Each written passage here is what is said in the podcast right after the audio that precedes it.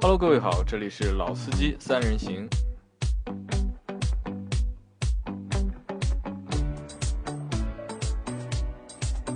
就是欢迎收听呃收听本期的老司机三人行啊，我是韩佳我是一辉，我是小胖，啊，今天我来做主持啊，然后我们今天聊的一个话题就是漂移啊，正好就是说上周我们的两位同事啊小胖和那个一辉都去看了上海的那个漂移那个 D1 GP，然后我就想，因为我也没去嘛，所以想问问两两位看下来有什么样的一个感想啊，小胖。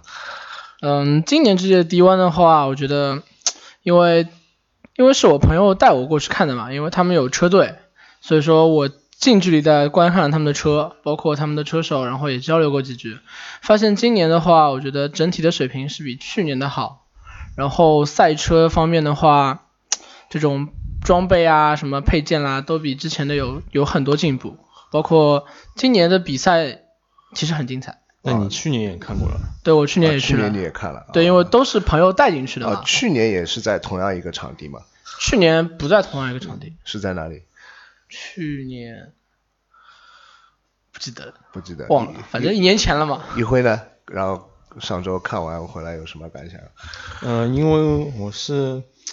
其实我是去年才知道这项 D1GP 的漂移赛事，嗯，然后呢，去年因为那时候好像是好像是中秋节，然后就出去了，然后所以也没去，然后今年。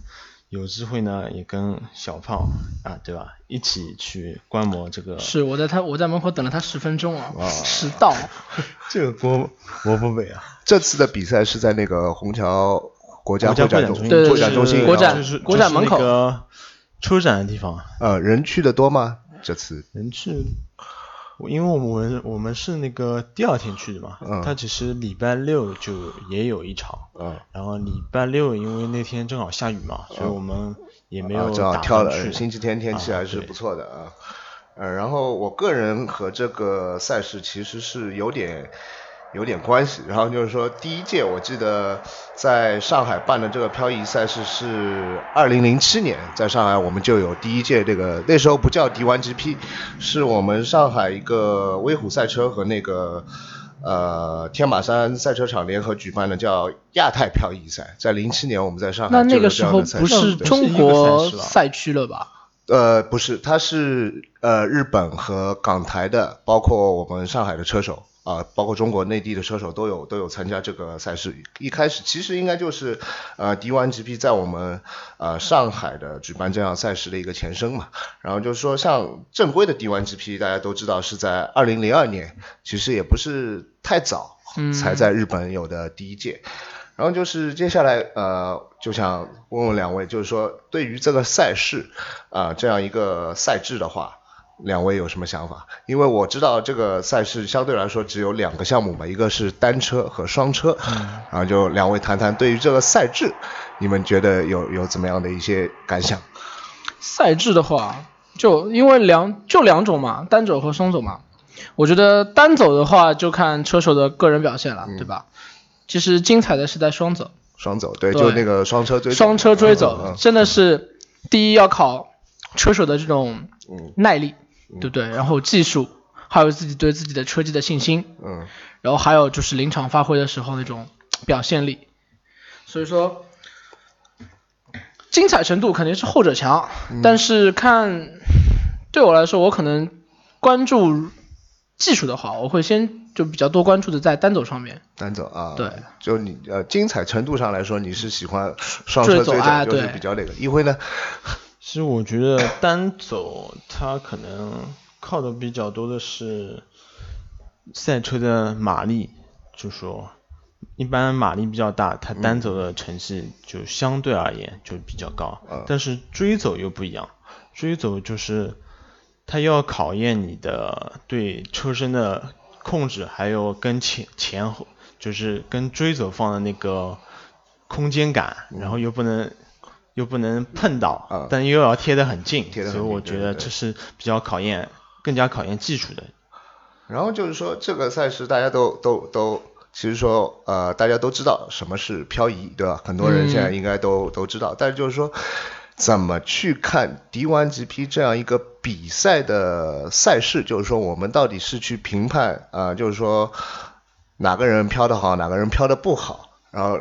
两位能和大家解释一下，就是说是是通过怎么样评判吗？就是说一般的赛车可能我们都是通过就是说谁单圈最快，或者说谁啊、呃谁是第一去去评判这样一个结果。然后对于漂移赛事，两位对于这个结果的评判，或者说对于这个怎么样去专业的去观赏这样一个比赛，能和大家谈谈吗？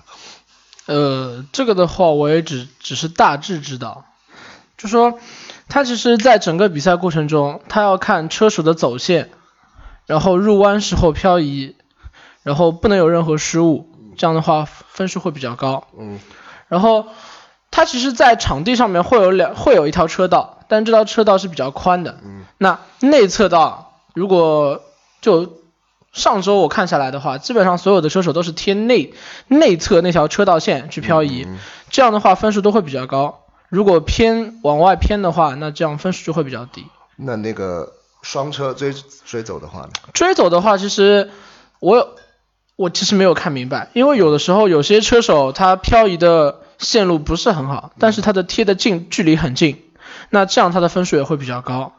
然后如果在整个追走过程中会有一些惊险的动作，或者是贴的非常近啊，或者是有碰撞碰撞或者怎么样，这种有些会加分，有些会减分。具体的对，嗯其实具体的话其实要看裁判搞。不懂。对对，呃就是姿态保持的非常的一其致实，对然后对他对我的觉得就是整整个流畅度要非常对，一定要流畅。畅，行云流水般的漂移嘛。啊、就是比如说他首首先是个右弯，然后他马上就会去拉一个左弯的一个漂移。然后现在这次就是说，在我的印象当中，这个这个这个运动基本上是被日本车手所垄断，这样一个比较高层次的一个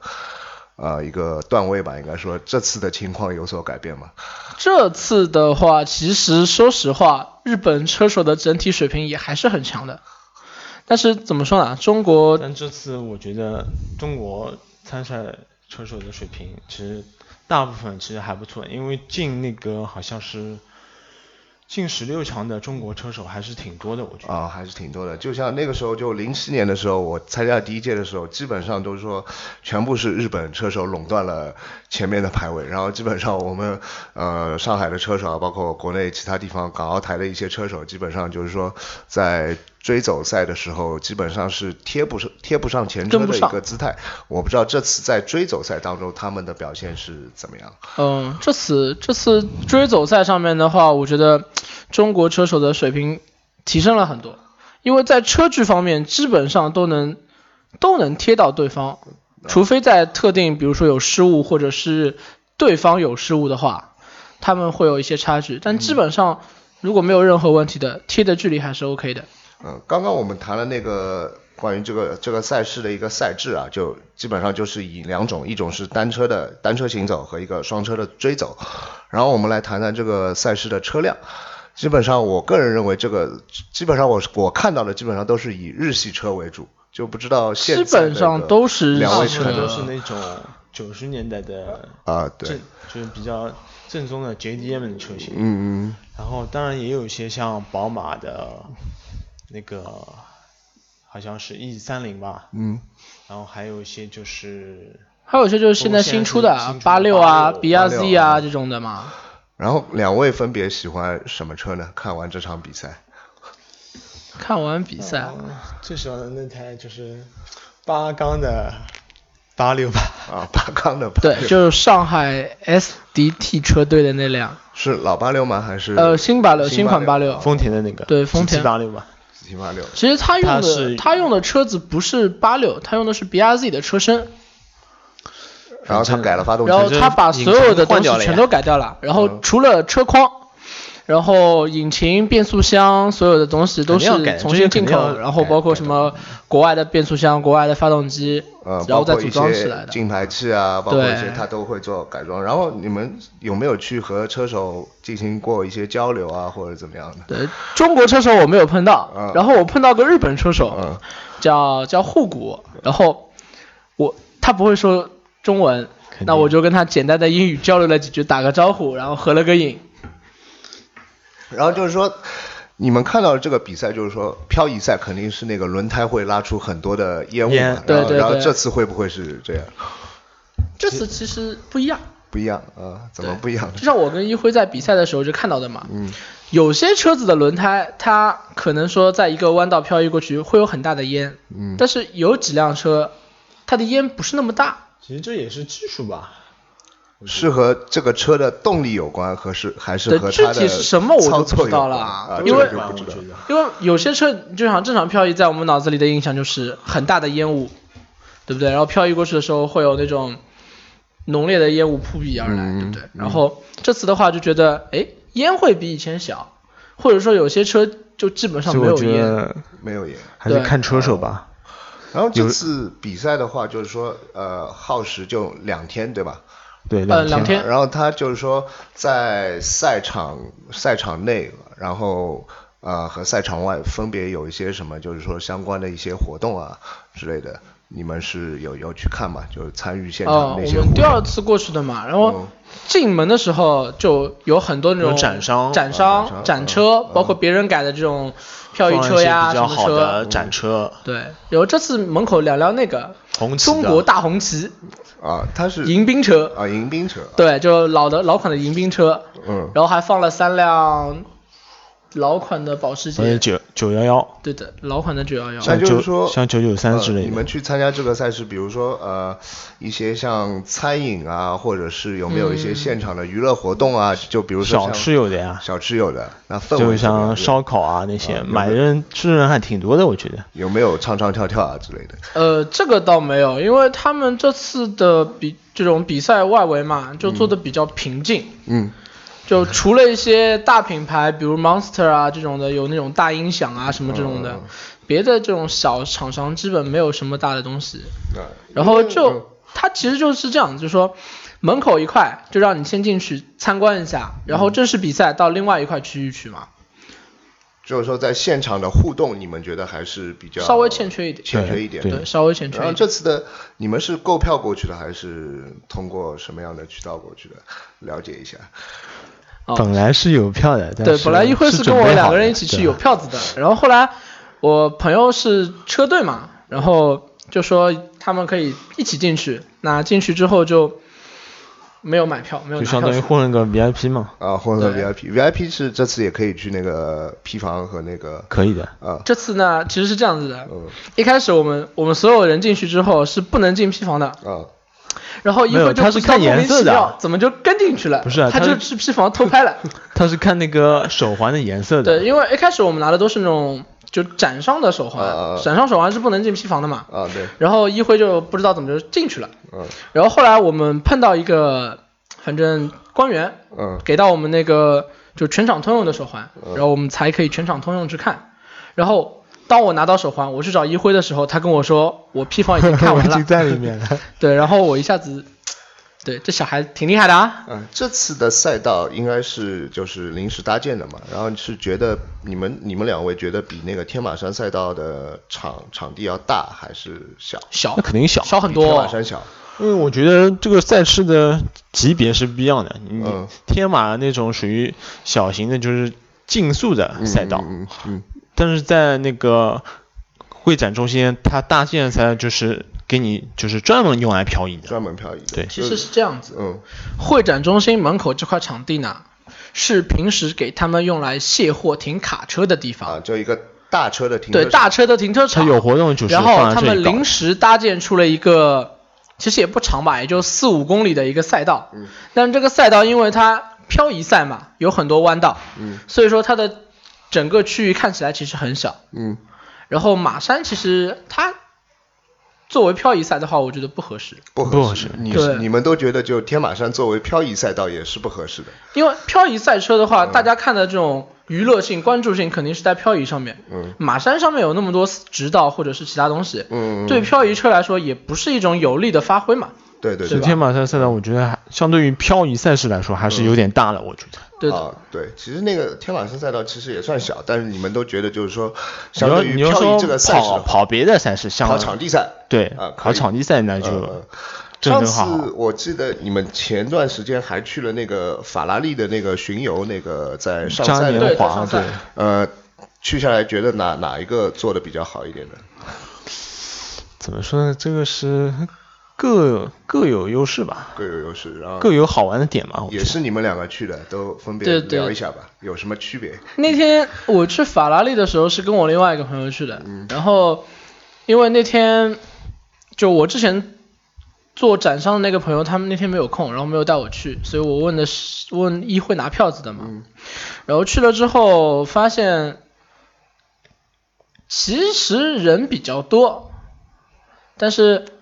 我觉得这个比赛对我来说这个不没有算比漂移赛赛的观赏性那这个么不大，算比赛，其实进去之后，我就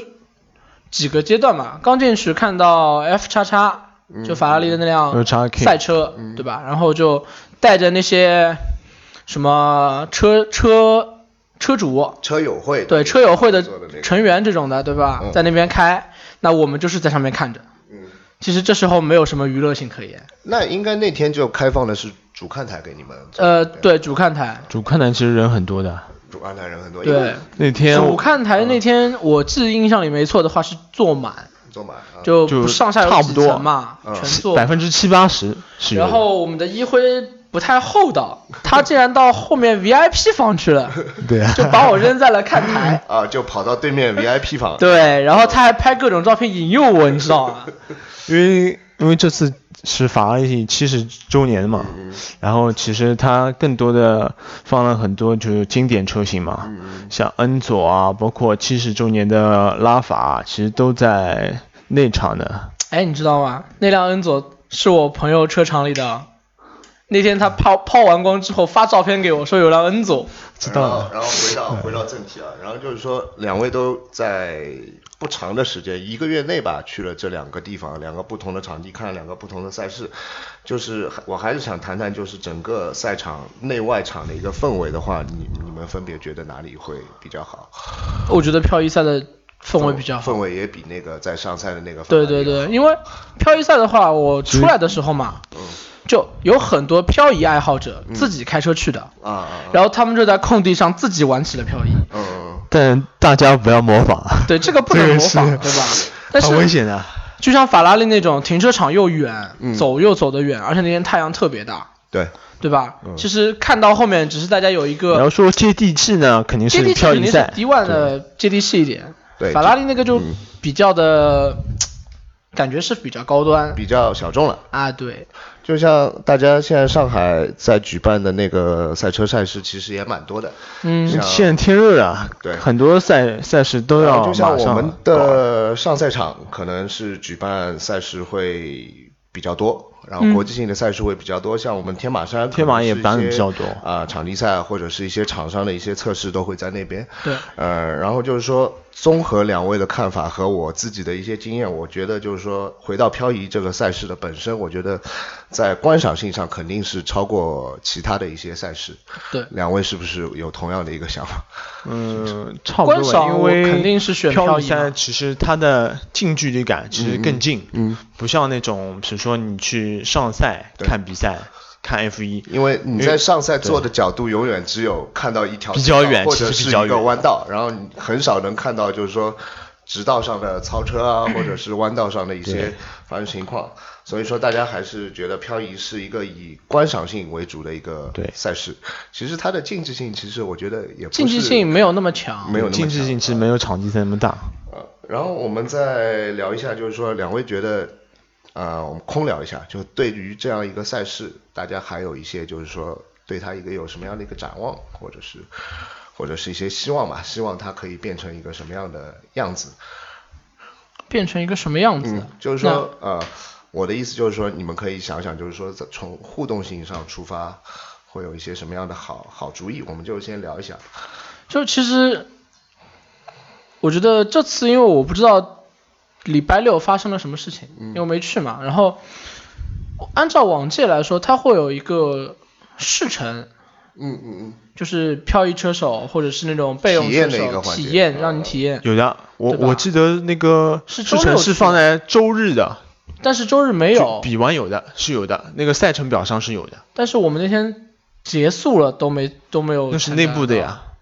因为那个试乘是它是好所以像说是这个东西官我微觉得抽的，对，我觉得这个东西可以稍微往大众化方向走一下，嗯，不是说特定人群去参加这个试乘，可能说有些真的很爱好，对不对？可能说啊、我将来就是想其实就是互动性嘛，空说一下我觉嘛，得嗯对吧？我将来想做一位漂漂移车手，那我想去体验一下，不是说啊，我只有抽到了这个名额我才能啊，去。对对对，然后一辉呢？一辉有什么好的其想法？实我觉得，可以其实这种活动其实可以再搞得大一点，比如说搞搞得像类似嘉年华这种，啊，就啊比如说赛有赛车嘉年华，对，或者是就是说一个漂移漂移的嘉年啊嗯年华，比如说有音乐啊，有美食啊，我对觉得对更多的元素融入进去，嗯我觉得相对来说去的人也会比较多。嗯，两位我觉得都说的呃，对于这个展望，我觉得都说的很好，因为就像呃漂移这个赛事本来就是一个观赏性和娱乐性非常强的一个赛事，而且在国外是有呃很多的一些呃。